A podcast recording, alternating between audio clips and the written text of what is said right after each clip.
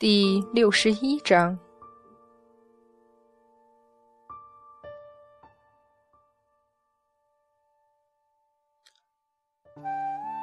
女娲娘娘为了一时之气，要断送她殷商八百年江山，凡人深以为然。难道我们做神仙的，当真以为一个昏聩的人间帝王，使天下百姓受难这种事儿？与我等何干？但是那九尾狐，那是女娲娘娘以招妖旗派去祸乱纣王的。莫说区区一凡夫俗子，即使是天庭神仙，也少有能抵挡其诱惑者。殷商文臣武将，自商容比干，再到文太师与黄飞虎。如此兴盛之国，纵使君王庸碌了些，贪恋美色了些，又如何会亡？玉鼎真人冷声道：“纵使那妖狐歹毒凶残，无所不用其极，却也不过是一小小妖孽，连截教弟子都算不上。随意一位仙家去。”只要不被他容色所惑，想拿下还不容易。云中子蓦然抬头，我就曾削以木剑，用以镇妖，但纣王烧了他。师弟为何仅仅叹息，便回了昆仑？我，我那是不愿与女娲娘娘作对。既然她希望人间改朝换代，那就改好了。只不过觉得女娲娘娘所为牵连甚重，实在轻率，故而前往朝歌。既然纣王不听我言，想是挽回不了了，便由得他去吧。云中子愤然道：“我又怎知他后来竟会做出如此歹毒凶残之事？事情本来的确如此，可是看在红军老祖眼里。”就不是了，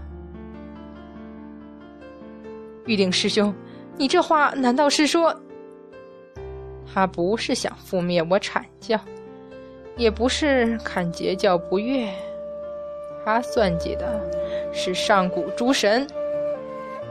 虎仙真人冷笑，也许是伏羲神王容不下他如此作为，也许是他始终无法达到那最后一步。所受牵制太多，让他不满。总之，他决心借此使上古诸神消亡。那阐教与截教这般惨烈而战，究竟是为什么？文殊广法天尊颤声问：“原先只是为了掩人耳目，迷惑众神，后来……”玉鼎真人无意识的冷笑了一下，就要提到我们的师尊了。众仙一起茫然而望呆滞在那里的元始天尊。这这和师尊又有什么关系？玉鼎真人慢慢走过来，一贯冰冷森寒的目光里充满哀叹。我真不知道，师尊究竟是糊涂，还是真的没想到。元始天尊茫然抬头，道：“为师不知道你在说什么。封神之计是怎么商定的？这是我们师兄弟三人一起在玉虚宫所定。”而天庭和伏羲神王也是这个意思。元始天尊喃喃：“这话是海上老君说的。”你，元始天尊惊愕道：“你怎么？”而通天教主自始至终没有说什么，是不是？你，元始天尊竟然抬起。玉鼎，你不可能知道我们所说的话。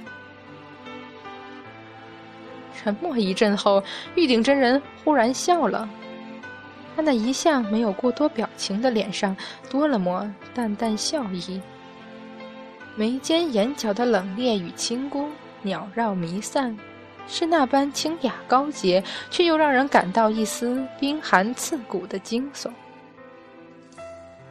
师尊，你的糊涂，真不知让玉鼎说什么才好。想来是我多疑多虑了，本该给师尊赔罪。可是，可是什么？元始天尊不想问，但是得知真相的恐惧远远压制住了理智。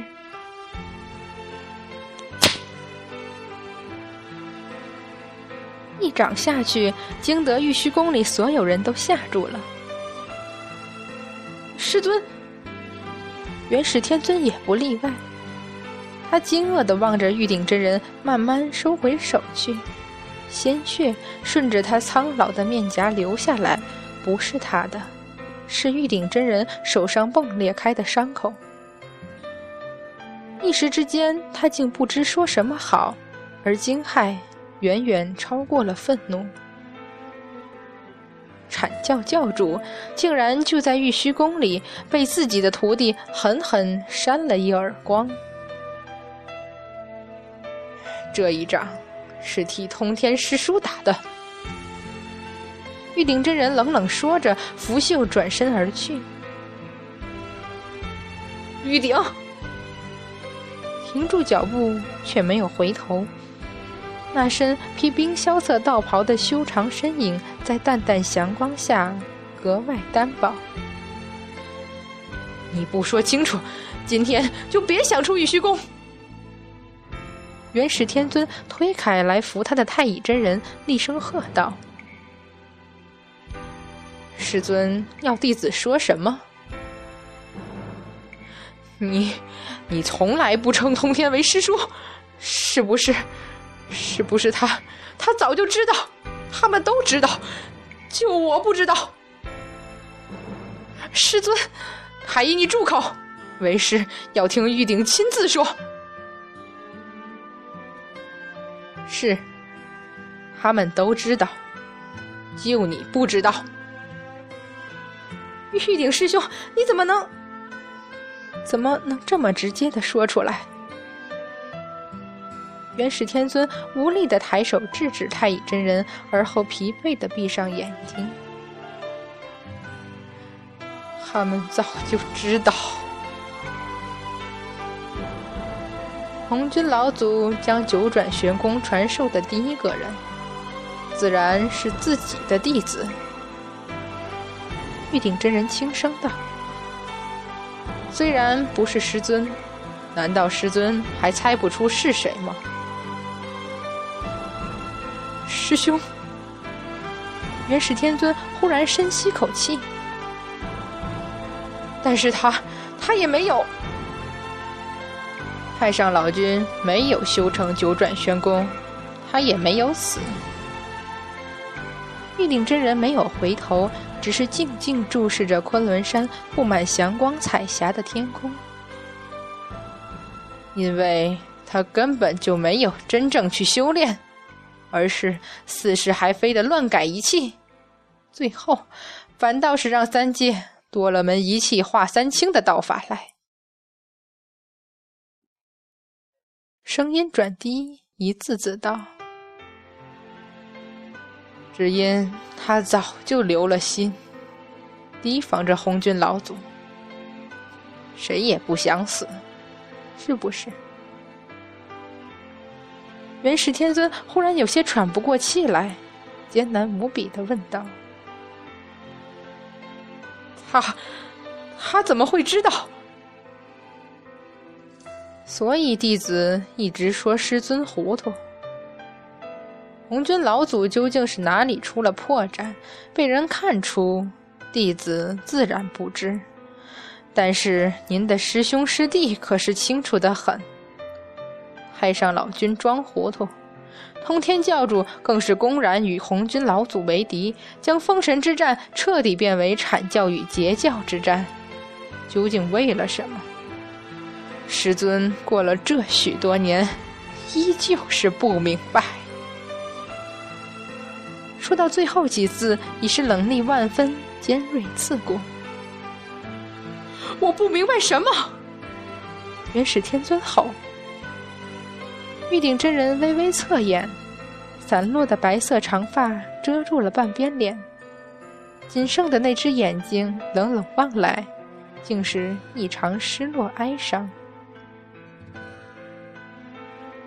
这件事，原先我也想不明白，怎料这两日躺在洞府里无能为力时，忽然想起，原来如此。玉鼎师兄，你到底在说什么？太乙与普贤真人同时惊道：“轰天师叔瞒了什么？你们不知道杨戬做了什么？”太乙，你也不要再去责怪灵珠子。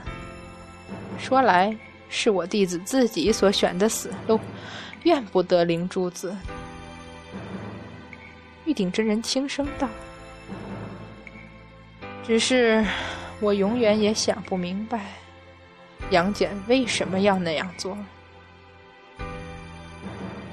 抬眼叹息，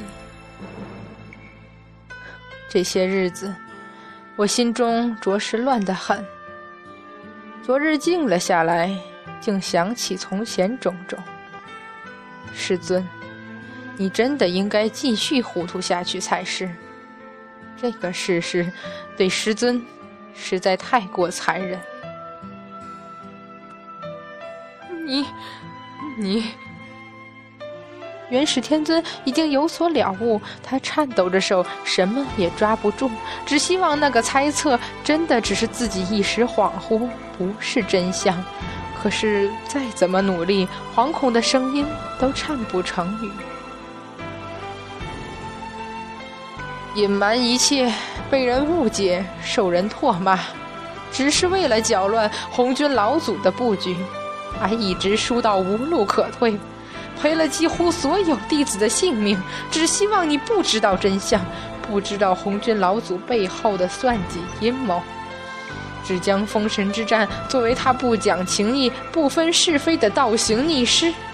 最后，逼迫红军老祖出面结束这两教争执，让女娲娘娘对阐教不满，让我等起誓永不参与天庭之争，封闭昆仑仙境。他用他所能想到的一切保护师尊您。这样的决绝，也许只有杨戬能了解，我永远也不会懂。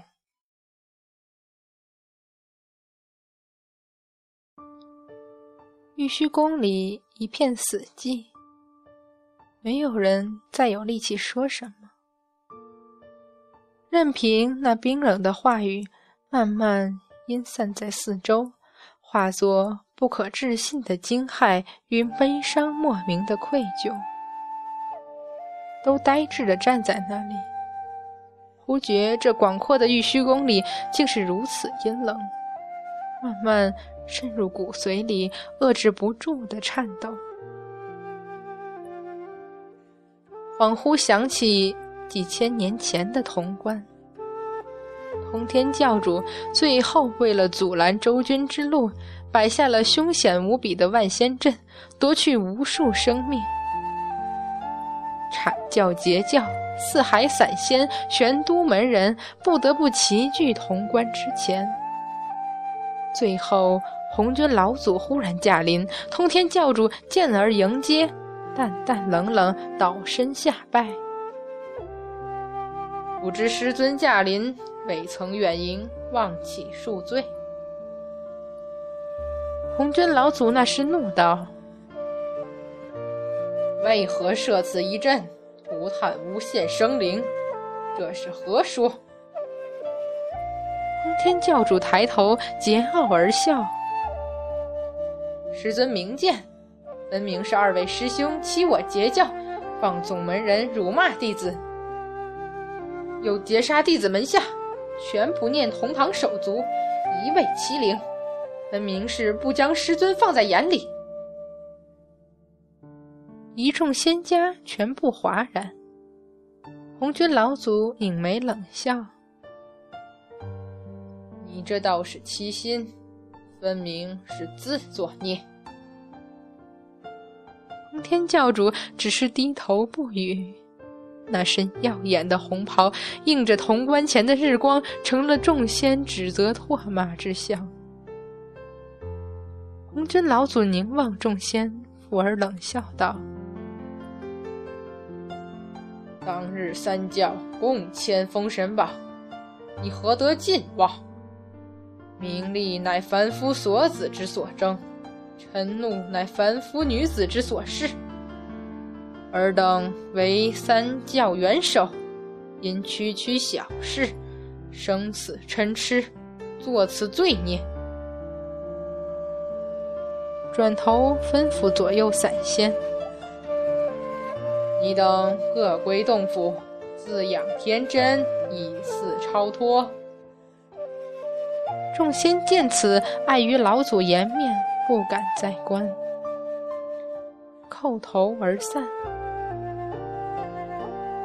你三个过来！